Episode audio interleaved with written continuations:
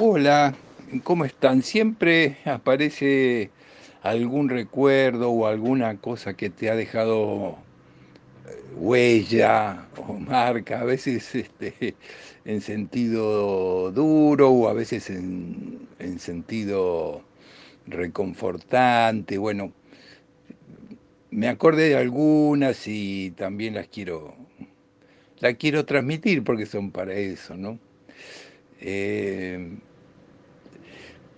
serían los años, no sé, 75 quizás, por ahí, no puedo precisar el año, pero yo estaba trabajando hacía la guardia de los jueves en el Hospital Rivadavia, donde había empezado como practicante pero ya estaba trabajando en el hospital italiano, o sea que yo hacía todo el jueves de guardia sin dormir y ahí hasta a la mañana me iba a trabajar al italiano el viernes. Y serían las este, siete y siete, siete y media de la mañana, estaba terminando la guardia, hacia las 8 me tenía que ir, este, y entonces fui, vamos, al, desayunábamos ahí en, el primer piso, una estructura muy antigua, ahí en el Hospital Rivadavia, estábamos tomando un café con alguna factura y, tenía ese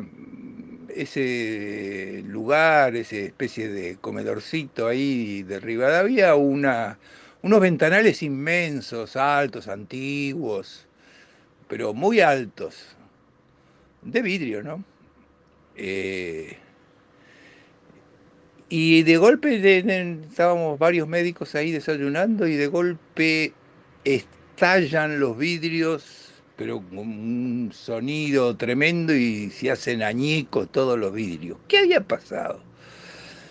Había explotado la estación de servicio que está ubicada del otro lado del hospital, en la calle Austria y la Cera, justo en ese momento.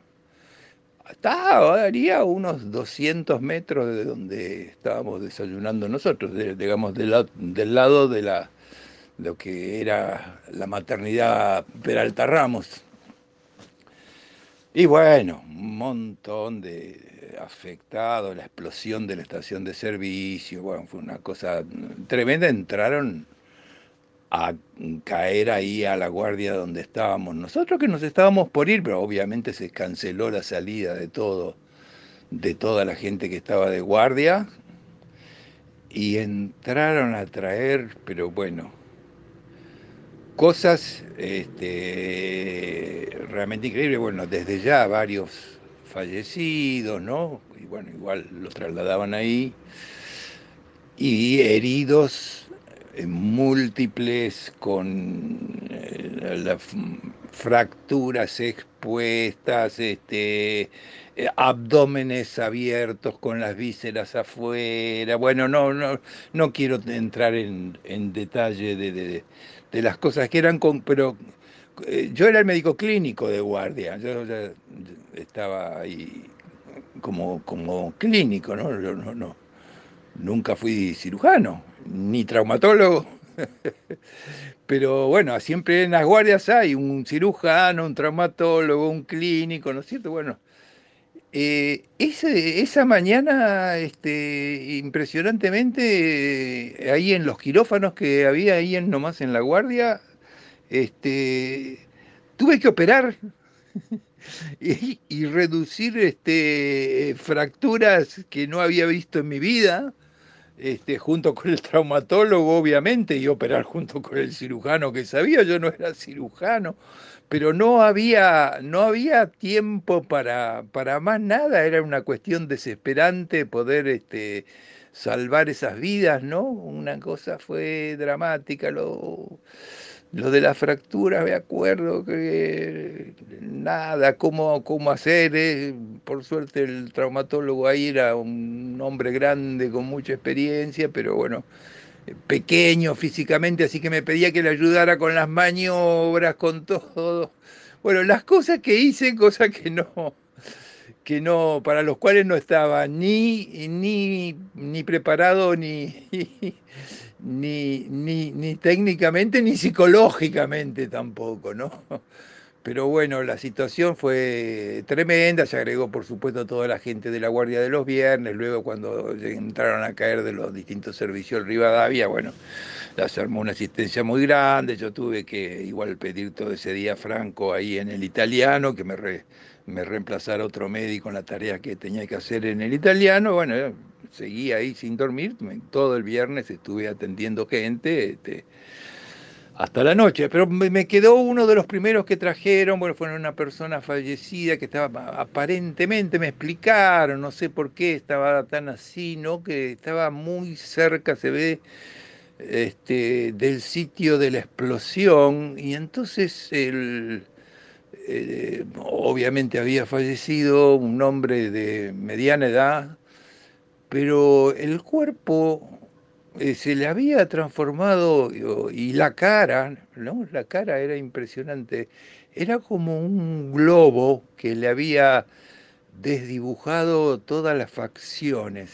Este, eh, realmente, bueno, tuvimos que trasladarlo ahí con la, con la camilla, no se podía hacer nada, estaba fallecido, pero fue uno de los primeros en entrar y, y el shock que la imagen esa de ver esta persona y bueno, y todo el movimiento que eso esa, esa imagen me quedó eh, fuerte la del pobre hombre este explotado que yo estaba sin dormir del jueves, llegué a mi casa el, el viernes a la noche y esa noche el viernes no pude dormir, obviamente tampoco, ¿no? Quedé muy muy muy alterado. Este, además, todo el clima de corridas, idas y venidas y, sacar y hacer lo posible, por supuesto. Y como los médicos se transforman en todos, hacemos todo y vamos para acá, para allá. Y sí, eh, ante la gravedad, parecía una guerra eso, ¿no? Parecía una guerra porque entraban, no eran uno, no sé, habría 15, 20, 30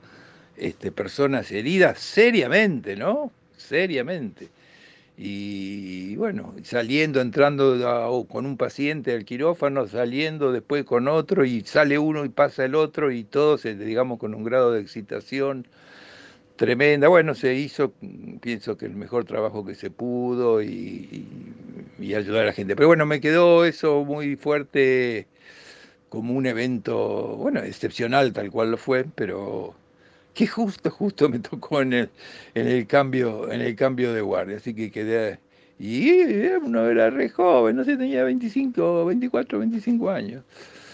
Eh, bueno, como una experiencia especial. Después, una cosa rara también me pasó, había ido a, ayudar con unas tecnologías nuevas a, a Colombia, me habían invitado, bueno, bueno fui a, estuve trabajando ahí en Bogotá, todo bien ahí, lo único que me llamó un poco la atención porque, bueno, cuando fui al hotel, después de, después de estar en el hospital, ahí, qué sé yo, hasta en la puerta de la habitación había militares, ¿no? Armados, qué sé yo, bueno, digo, será, Colombia será así, qué sé yo, no sé, pero la verdad que no es muy agradable este, salí del ascensor y te encontrás ahí.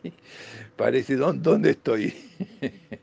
bueno, nada, pasó y de ahí tenía que ir este, a, hacer una, unas, eh, llevar unas tecnologías para unos casos que se iban a hacer en una clínica en Medellín. Este, con un equipo de, que se dedicaba a las cardiopatías congénitas.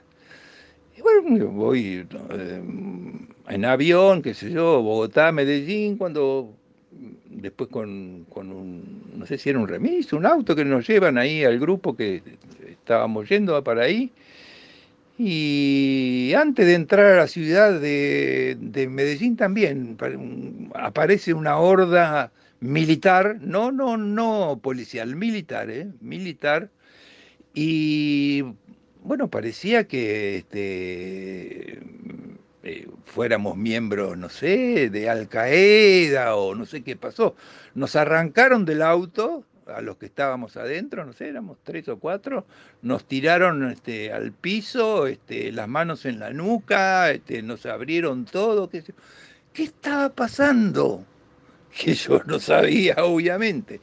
Habían localizado en ese momento que estaba este, Pablo Escobar ahí este, escondido en, justo ahí en Medellín, donde él tenía muchos lugares para esconderse. Pero bueno, en ese momento parece que tenían pistas certeras como, para que lo iban a agarrar y había la orden de Estados Unidos que había que agarrarlo sí o sí. Entonces eh, eh, la ciudad se había transformado en una casa, eh, en una cacería. O sea, cualquiera, ¿no? Un médico que venía y tal es así que fui, llegué después este, a la clínica, Santa María creo que se llamaba la clínica, eh, hicimos este, relación ahí con los médicos, qué sé yo, y este, este, estaba tan alterada la cosa que el cirujano, uno de los cirujanos me dice, ven, vení, vamos, eh, en lugar del hotel vamos a ir a mi casa. Era un hombre que tenía una buena posición económica, vivía en una especie de, casa quinta, tenía casa de huéspedes, ahí que yo decía, vas a estar más seguro acá. Y bueno, este, cenamos y pasé ahí la noche con él. El asunto fue después para salir de Medellín, pero todavía no lo habían agarrado a este Pablo Escobar. Y también, bueno, para salir, los retenes, las cosas y el trato, bueno, fue una cosa de loco. Cuando yo llegué a Buenos Aires, después de, de salir de Bogotá para Buenos Aires, creo que pasaron, no sé, dos días, y este, lo asesinan a Pablo Escobar ahí en Medellín. Qué circunstancia, ¿no? Qué casualidad. Bueno, Medellín que cuando uno llegaba se acordaba siempre de que ahí también dejó sus huesitos, este, eh, Carlitos, ¿no? Carlito Gardel, ¿no? Pobre. Sí. Eh, bueno, y después nos pasó otra vez una cosa extraña y hemos ido a un congreso en Estados, eh, no, perdón, en Europa, varios profesionales, eran unos cuantos, pero bueno, de los que me acuerdo estaba el doctor Félix y yo, este, y otros médicos más. Y no sé por qué, porque alguno de los médicos después quería ir a, a Nueva York, bueno, hizo que nos sacaran un pasaje que a la vuelta, en lugar de venir directo de Europa para Argentina, hiciera escala en Nueva York y eh, el que bajaba, bajaba, y nosotros seguíamos para, para Buenos Aires. Más largo el viaje, pero bueno. Eh, también no sé qué había pasado en ese momento en Nueva York, esto ya había sido en una época un poco más reciente, eh, y estábamos bajando del avión y había, bueno, unos controles, había una requisa, había una requisa y bueno, este grupo nuestro había quedado medio de los últimos para bajar en el avión y en ese momento un, tipo que no tenía nada que ver con nosotros, no sé si era, no, sé, no me acuerdo si era, creo que hablaba español, me parece que era un chileno, no sé quién era, qué sé yo, bueno, le quisieron abrir de mala manera el bolso que llevaba en la mano, y digo, no, y el tipo por hacer, encima tarado, por hacer una broma, dice, no, ¿y qué lleva ahí? Yo tengo una bomba, por eso no se la quiero mostrar, ¿no? Entonces una cosa así dijo cuando eh, están haciendo una requisa. Conclusión que nos agarraron de los pelos a todo lo que quedábamos en el avión y nos llevaron ahí a un departamento de inteligencia, bueno, no sé si era del FBI o algo así. Creo que era del FBI, la verdad no me acuerdo. Donde, bueno, aparte de revisarnos, eh, nos desnudaron, obviamente, este, hasta, hasta la punta de los dedos, nos revisaron un interrogatorio, este, bueno, teníamos algunos documentos del Congreso donde veníamos, los papeles, qué, sé yo, nada. Pero vaya a saber por qué razón. Si había un tipo que tenía cara seria, de, que nunca se metía en cosas raras, un científico este, así especial, era el doctor Félix este, digamos, a lo mejor su apellido, que él era judío, estos apellidos medio largos, no sé la cara, pero la cara, seguro que no, no decía nada, pero de todo el grupo que era, lo, separa, lo separan y este, se lo meten para interrogatorio especial en una sala aislada. Bueno, ese interrogatorio fue tan brutal que para una persona con muy inteligente, ya grande y, con, calle recorrida y todo, fue tan este. Bueno, nosotros tuvimos que ir, yo particularmente tuve que irme ahí a un hotel cerquita del aeropuerto a esperar hasta que lo liberaran al doctor Félix, cambiar el pasaje y tratar de volver a Buenos Aires. Bueno, este, después de duró 48 horas ese interrogatorio, yo no sé, claro, después dicen los interrogatorios, ¿no? Eh, eh, Félix me confesaba que en un momento estaba dispuesto a decir cualquier cosa, cualquier cosa, porque la presión, la presión era tan grande y, el clima de violencia que se generaba eh, a medida que iban pasando las horas era tan grande que él, que, no tenía nada que ver con nada, era capaz de decir cualquier cosa. Qué cosa tan loca y, tan desagradable. Y yo no sé, él quedó muy afectado por eso, después en, en, poco tiempo después de eso, él, hizo, él hace su primer infarto, este, no sé cuánto habrá tenido que ver esos momentos que para él fueron espeluznantes y termina eh, muriéndose de un, de un segundo infarto a los 60 años nada más. Pero bueno, esas cosas que te tocan, que te tocan vivir, ¿no? Y bueno, pero no todas son pálidas, ¿no? A veces te tocan este, eh, conocer algunos personajes, pero del lado, del lado bueno de los personajes. ¿no? Una vez se había hecho en Rosario, en, Rosario se había hecho un simposio este, y lo habían invitado a un gran profesor este, francés, eh, Cabrol, el profesor Cabrol, una eminencia de la medicina y de la cirugía y hay técnicas quirúrgicas para la aorta que llevan el nombre de él, la cirugía de Cabrol. Bueno, resulta que muchos cirujanos, ahí médicos de, Rosario y de otras partes del país que habían, iban a ese simposio, se habían formado en, ese hospital de Francia donde estaba Cabrol. Entonces habían hecho un simposio que lo habían... Eh, eh, denominado este, homenaje al doctor Cabrol que estaba grande, ya yo creo que andaba cerca de los 80 años. Y bueno, viene Cabrol como figura principal. A mí me habían invitado para dar una pequeña charlita ahí como parte del, programa. Era, eh, el simposio era de Cabrol. ¿Qué le pasa cuando viene, cuando viene a Ezeiza, este profesor? Este, como tantas veces le pierden la valija, le pierden la valija con toda la información que él traía para hacer sus, presentaciones, que tenía que dar varias charlas. Y vos decís, bueno, un hombre como este, ya que está más allá del bien y el mal, bueno, dirá algunas palabras, dirá, lamentablemente perdí todo lo que tenía para mostrarle.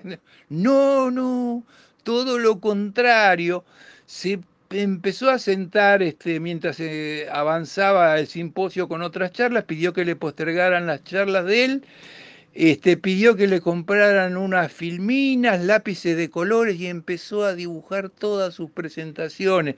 Y como no daba tiempo para, este, para hacer todos los dibujos que él quería hacer, no sé cuántas filminas hizo, me pidió a mí que le ayudara a dibujar. Yo no soy muy bueno con el dibujo, trataba, trataba de, de hacer lo que él me decía, pero yo digo, 80 años, ya estás de vuelta, hiciste todo, viniste a un congreso lejos de tu patria, qué sé yo, y te, y te rompes el alma y te vas a pasar filmina por filmina lo que querés contar de, de la historia de tus técnicas y bueno, de todo lo que sabes de medicina y qué sé yo, qué buena cosa. Y justo también hablando de este hombre, este él estaba presidiendo una de las mesas finales y ahí había, en, Rosario había un cirujano, medio joven, pero que la propia gente de Rosario no lo había tenido en cuenta porque era un hombre conflictivo, eh, andaba con una, este, este, su pareja creo que era del, jet set y qué sé yo, y siempre hay alguno que va contracorriente, ¿no? Que si no se hacen las cosas como ellos quieren, este, se vuelven agresivos para con los demás, ¿no? Y bueno, obviamente él no figuraba en el programa, nada, pero estaba ahí, apareció y, este, mientras Cabrol dirigía la mesa, se levantó y empezó a hacer una diatriba feroz contra los médicos de Rosario y fundamentalmente, no sé por qué razón, se la agarró con Favaloro, que no estaba Favaloro ahí y empezó a decir cosas de Favaloro. Y este hombre cabrón que estaba ahí dirigiendo la mesa de 80 años le, se pone de pie y le dice, doctor, le voy a pedir que se siente y se calle la boca yo estoy a cargo de esta mesa, este es mi simposio y no voy a permitir que ningún profesional se atreva a desacreditar a otro profesional reconocido encima que no está acá para poder defenderse de lo que usted está diciendo. Así que se queda sentado y se calla la boca. Ajá, toma para vos, ¿eh? Ni, ni, siquiera los rosarinos lo habían este, podido silenciar. Y, y, este hombre Cabrol este, no solo tuvo la delicadeza de hacer sus presentaciones, sino que hizo, hizo callar al que estaba haciendo un papelón ahí adentro del Congreso. Bueno, y también me pasó eh, no me acuerdo también las épocas, estaba en un congreso, en, era en Europa, no recuerdo si era en, en, Bélgica, en, en, Bruselas o en París, puede haber sido, en alguno de esos dos lados estaba en un congreso y bueno, salía de una charla, eh, eh, que, que, era un congreso colateral a uno que yo había ido, pero bueno, como eran temas también relativos de cardiología, de cirugía, yo también me había acercado a a escuchar algunas charlas. Y estaba en un momento de descanso entre una charla y otra y bueno, había, la gente en ese momento estaba tomando café, qué sé yo, y había en un banco sentado un hombre solo. Un hombre solo, este, de mediana edad, diría yo, este, y cuando paso justo cerca me llama.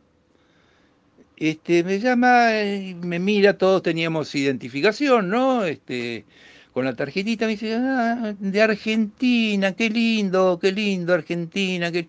Mire, eh, y me muestra la credencial de él. Yo soy Christian Barnard.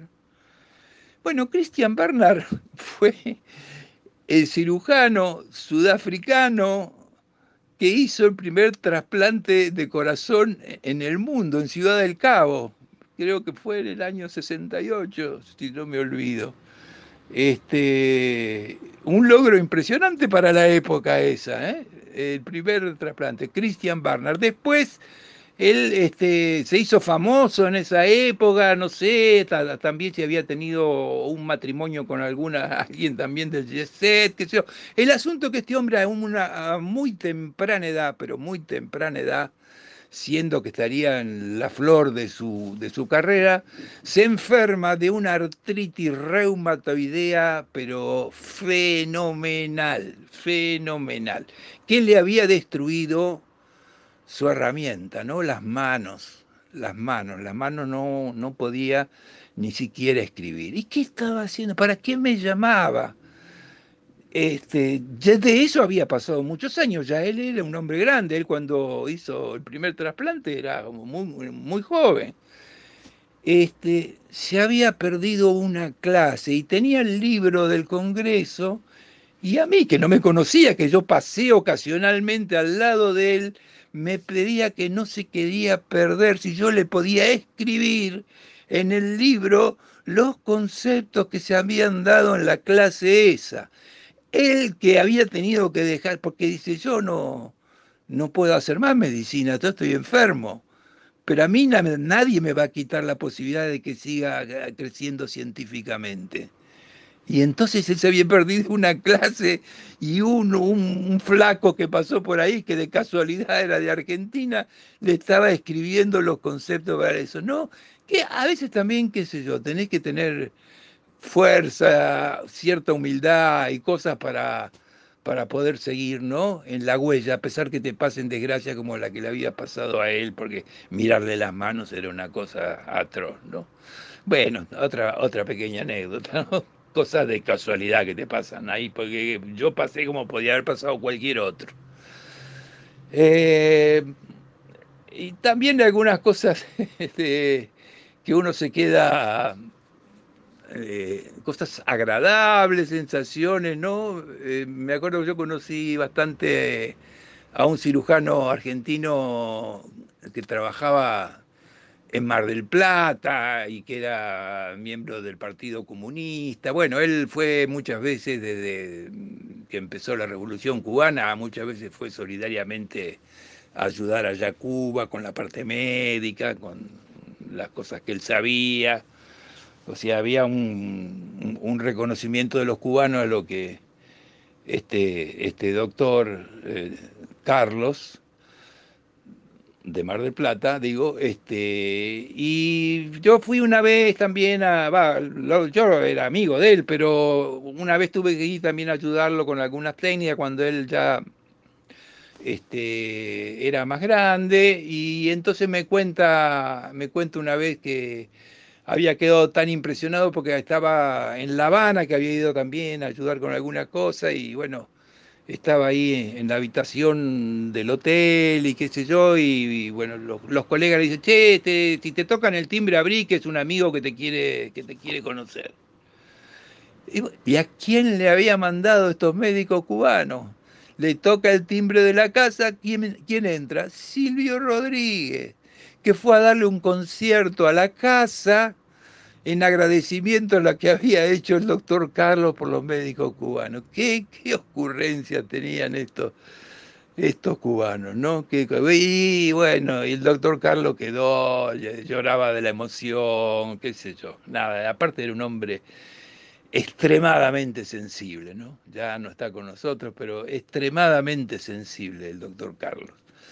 Bueno, y cuando yo estoy allá también en La Habana, Eh, en, ese primer viaje con tantas vicisitudes y todo, una noche me dicen, este, eh, vamos esta noche, vení, este, vamos a juntarnos acá, no sé, no, me acuerdo, a las 8, creo que era a las 8 de la noche, vamos a ir a la Universidad de La Habana, que va a haber algo ahí.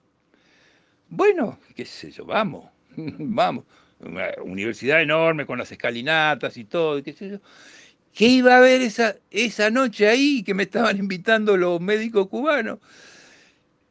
Un recital para todos los estudiantes cubanos en la calle, en las escalinatas y en la calle de Pablo Milanés. Qué cosa, no sé, parece que estaba uno transportado, no sé dónde, no sé dónde. Pero qué recuerdo emocionante, tanto lo que me contaba Carlos, este, como lo que me pasó a mí personalmente con, con Pablo, que era joven en esa época, y tenía una, una potencia, nada, un carisma, bueno, y los estudiantes cubanos se, este, se estremecían con las canciones y bueno, clima, un fervor, digamos, una cosa este, inolvidable, ¿no? También creo que las palabras así, cuando te quedan las cosas, es inolvidable, ¿no? Bueno, son pequeñas anécdotas, pero son todos pequeños granos que van haciendo a, a distintas etapas y a distintas cosas que uno pasa por la vida. Algunas son crueles eh, y duras y otras este, llenan el espíritu también. Un saludo para todos.